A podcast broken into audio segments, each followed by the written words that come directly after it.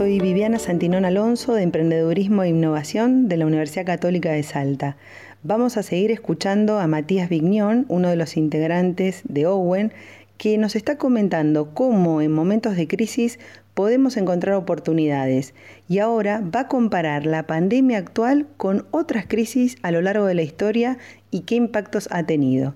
Esperemos que puedas disfrutar y aprovechar esta charla. Bueno, me gustaría que repasemos un poco historia para ver esta situación que estamos viviendo, qué es lo que realmente significa, qué es lo que significó y qué puede llegar a significar.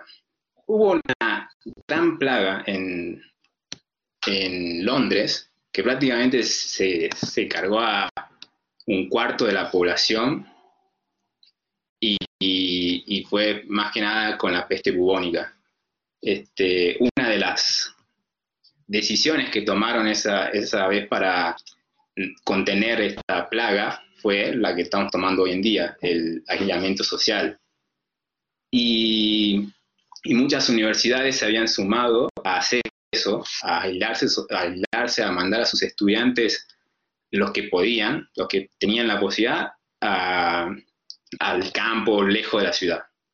Y unos, unos de los estudiantes que, que estuvo aislado y que aprovechó gran parte de sus de, sus, su aislamiento para idear fue este señor Isaac Newton. Se, se dice, y es casi una confirmación porque incluso hay este, documentos escritos por él mismo, que, que Isaac Newton prácticamente en, esta, en esa cuarentena que hubo en esa época, hizo de, la, de su mejor época en cuanto a investigaciones.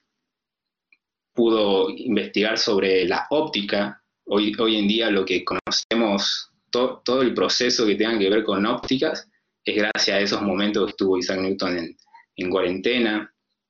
Eh, hizo los primeros pasos a, llegar a la, a la, a la teoría de, la, de los cálculos. Prácticamente la matemática que hoy conocemos está influenciada por esos momentos que estuvo Isaac Newton en cuarentena. Y, logró encontrar tres leyes esenciales este, del movimiento. Y por último dejó, no, no lo hizo en ese momento, pero eh, dejó lo que hacemos, los primeros pasos de lo que conocemos como la ley de la gravedad. Se, dice que, que estando en cuarentena es cuando le cayó la manzana. Eso tal vez no lo podemos confirmar, pero es una linda manera de ver cómo es que estas crisis pueden llegar a ser oportunidades. Pero vamos un poco más fuera de tal vez lo científico, lo metódico y a los negocios. Eh, hubo una crisis en cerca del 2000 que se llamó burbuja.com. Lo que pasó prácticamente en esta época fue que las empresas que estaban, que estaban en Internet estaban como siendo muy demandadas por los inversores. Este, hubo, hubo una alta expectativas en estas empresas y se creó una burbuja económica que, prácticamente era insostenible. Esta burbuja claramente en un momento se pinchó, este, hubo se calcula que unas 4.000 empresas de Internet eh, quedaron acabadas, no pudieron seguir.